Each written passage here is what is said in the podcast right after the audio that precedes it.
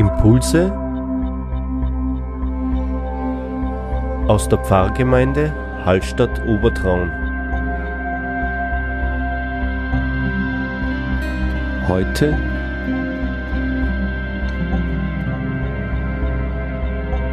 mit Pfarrer Dankfried Kirsch.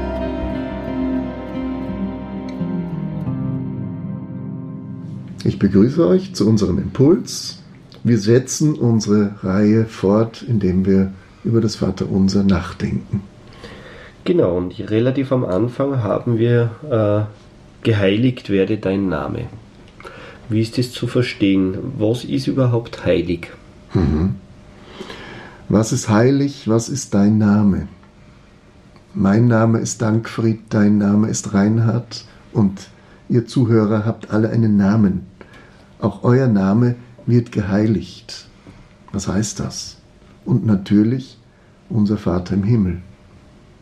Der ist da und ich würde es einmal so sehen, wir sind in dieser Welt, aber wie es heißt in der Schrift einmal, wir sind nicht von dieser Welt, weil wir einen Ursprung haben, der in Gott ist. Der Vater im Himmel ist unser Ursprung und Heiligen bedeutet, wir gründen uns in unseren Gedanken, in unseren Worten, in unseren Werken in diesem Ursprung.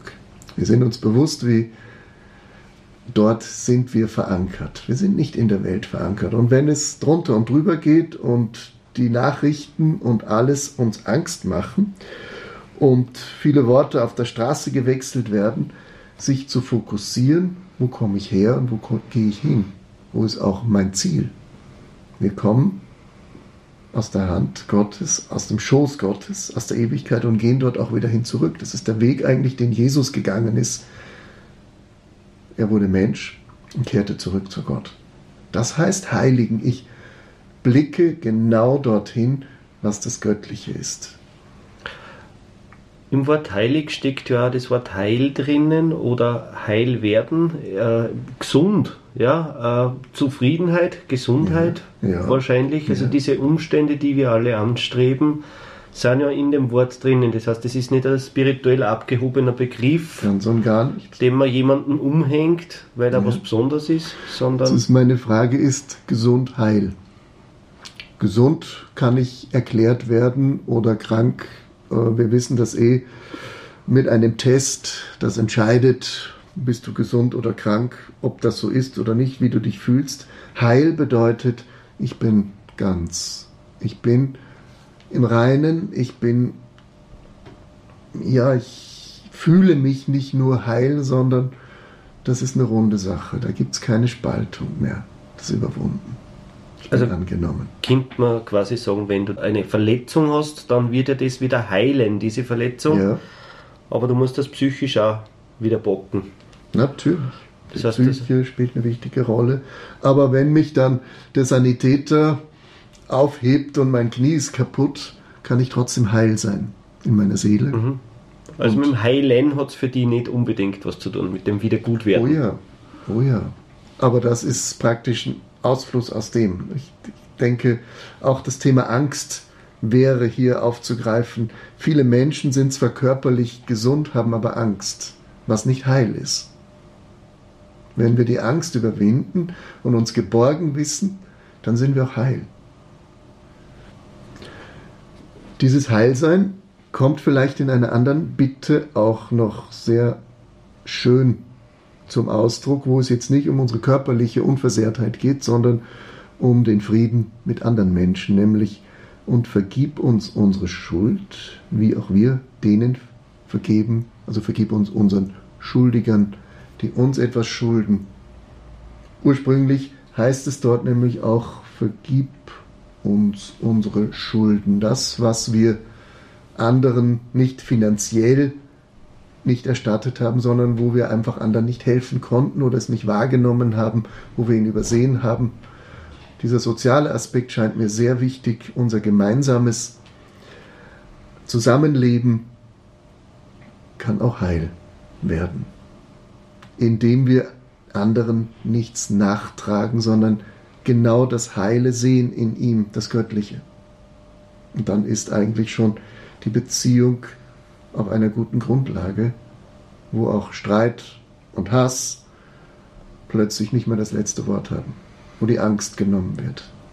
Jetzt, wo du so drüber redest, ist es eigentlich fast, liegt fast auf der Hand, dass geheiligt wird, dein Name vorher kommen muss. Weil das macht mich dann bereit, dass ich dann die nächsten Sachen erst imstande bin zu erfüllen. Drum steht das wohl am Anfang auch. Wir müssen zuerst den Namen heiligen und das andere ist ein Ausfluss davon. Dass wir einander auch das verzeihen, wo wir es, ja, was wir anderen nachgetragen haben oder wo wir gedacht haben, das war nicht in Ordnung. Wir brechen auf zueinander durch das Heiligen.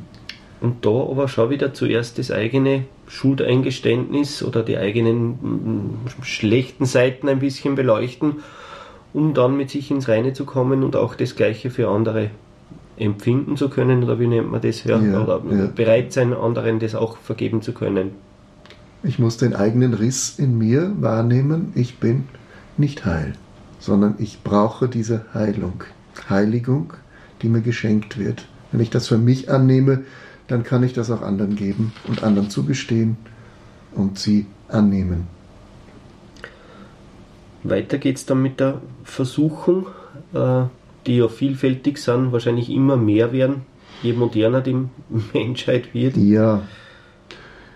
Das erinnert mich immer daran, ähm, dass Jesus selber 40 Tage in der Wüste war und die Grundversuchungen ähm, durchleben musste.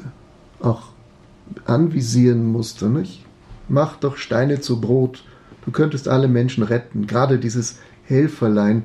Nein, das ist es nicht, dass du einfach jetzt jedem Brot gibst oder jedem den Hunger nimmst, sondern du hast eine andere Berufung. Das nächste ist, du kannst dich vom Tempel herunterstürzen und die Engel werden dich auffangen. Fordere es nicht heraus, sondern Gott hat was anderes für dich vor. Nicht die Macht, oder dass dir die Menschen zu Füße fallen. Die größte Versuchung eigentlich Macht, Reichtum oder auch ähm, soziales Engagement, modern gesprochen. Nein, das sind Versuchungen. Führe uns nicht in Versuchung, sondern erlöse uns von diesen Dingen. Das Böse, was ist das natürlich? Das Übel, wie man früher gebetet hat. Ich wollte gerade sagen, übel passt fast besser, weil böse ist ja. so kategorisierend. Ja. ja. Böse ist moralisch oft schlechte Taten, nicht? aber das Übel, was immer wieder da ist, wie Unkraut, ja. erlöse uns davon und dass wir uns nicht darauf fixieren, sondern dass wir auf das Gute schauen und das verwirklichen. Vielleicht ist das genau auch das Bild vom Unkraut und dem Weizen wir sollen nicht das Unkraut ausreißen, sondern wir sollen es wachsen lassen und am Schluss bei der Ernte äh, ist der Weizen auch gewachsen. Den würden wir zerstören, wenn wir das Unkraut vorher ausreißen. Erlöse uns. Das ist Gottes Gabe, nicht unser Werk. Ja, die Lösung steht drinnen, ja. Die Lösung, ja. Ja, ja dann sind wir eigentlich eh schon am Ende, denn dein ist das Reich und die Kraft und die Herrlichkeit. Starke Worte. Starke Worte. Ja, in Ewigkeit, Neujahr. Kraft, Herrlichkeit in Ewigkeit. Das ja. lässt sich so schnell beten und wir haben einmal in einem vorigen Impuls darüber gesprochen, dass man das Gebet so schnell runterrattert. Da besonders fällt es mir auch, wir kommen jetzt zum Ende, dass man auch dort nochmal innehält. Was ist denn das Reich oder die Kraft und die Herrlichkeit? Das sind Verheißungen, die Gott uns in diese Welt schickt, aber die immer vor uns liegen, die wir erbitten und erhoffen und wohl auch erst ja in einer in der Ewigkeit in ihrer Fülle begreifen werden. Ich muss jetzt nochmal die Frage der Interpretation stellen. Also es darf sich natürlich jeder alles denken dazu, was er, was er will. Ähm, aber diese drei letzten, Reich, Kraft und Herrlichkeit in Ewigkeit, da kann man sich eigentlich nichts Konkretes vorstellen, oder? Weil wir sie ja nicht kennen. Wir kennen sie nicht. Ich würde sagen, ich habe als Kind diese Worte gehört und habe mir natürlich meine kindlichen Vorstellungen gemacht. Und ich glaube, das war nicht das Schlechteste. Weil nämlich da steckt dann die Kraft drinnen, dieser ganz kindlichen Vorstellung, was stellt sich denn ein Dreijähriger oder Vierjähriger, der nicht versteht, rational, was stellt er sich denn unter Herrlichkeit vor oder unter Kraft oder unter Reich? Hm.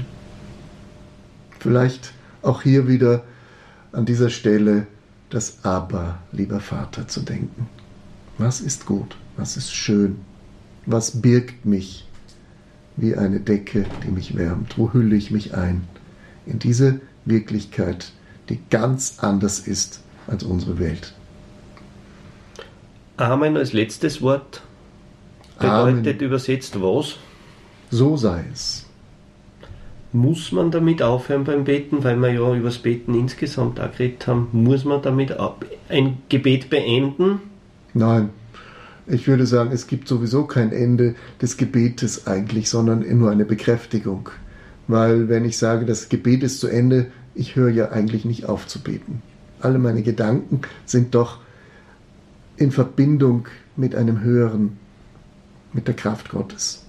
Drum sei jeder Atemzug und jeder Pulsschlag ein Gebet oder ein Gesang. Wir sind eingebettet in die Schöpfung. Gott pulsiert ja in uns. Wir können nicht aufhören. Ja, wenn wir aufhören zu atmen, dann ist das Leben hier aus. Aber wir sind aufgehoben in seinem göttlichen Atem.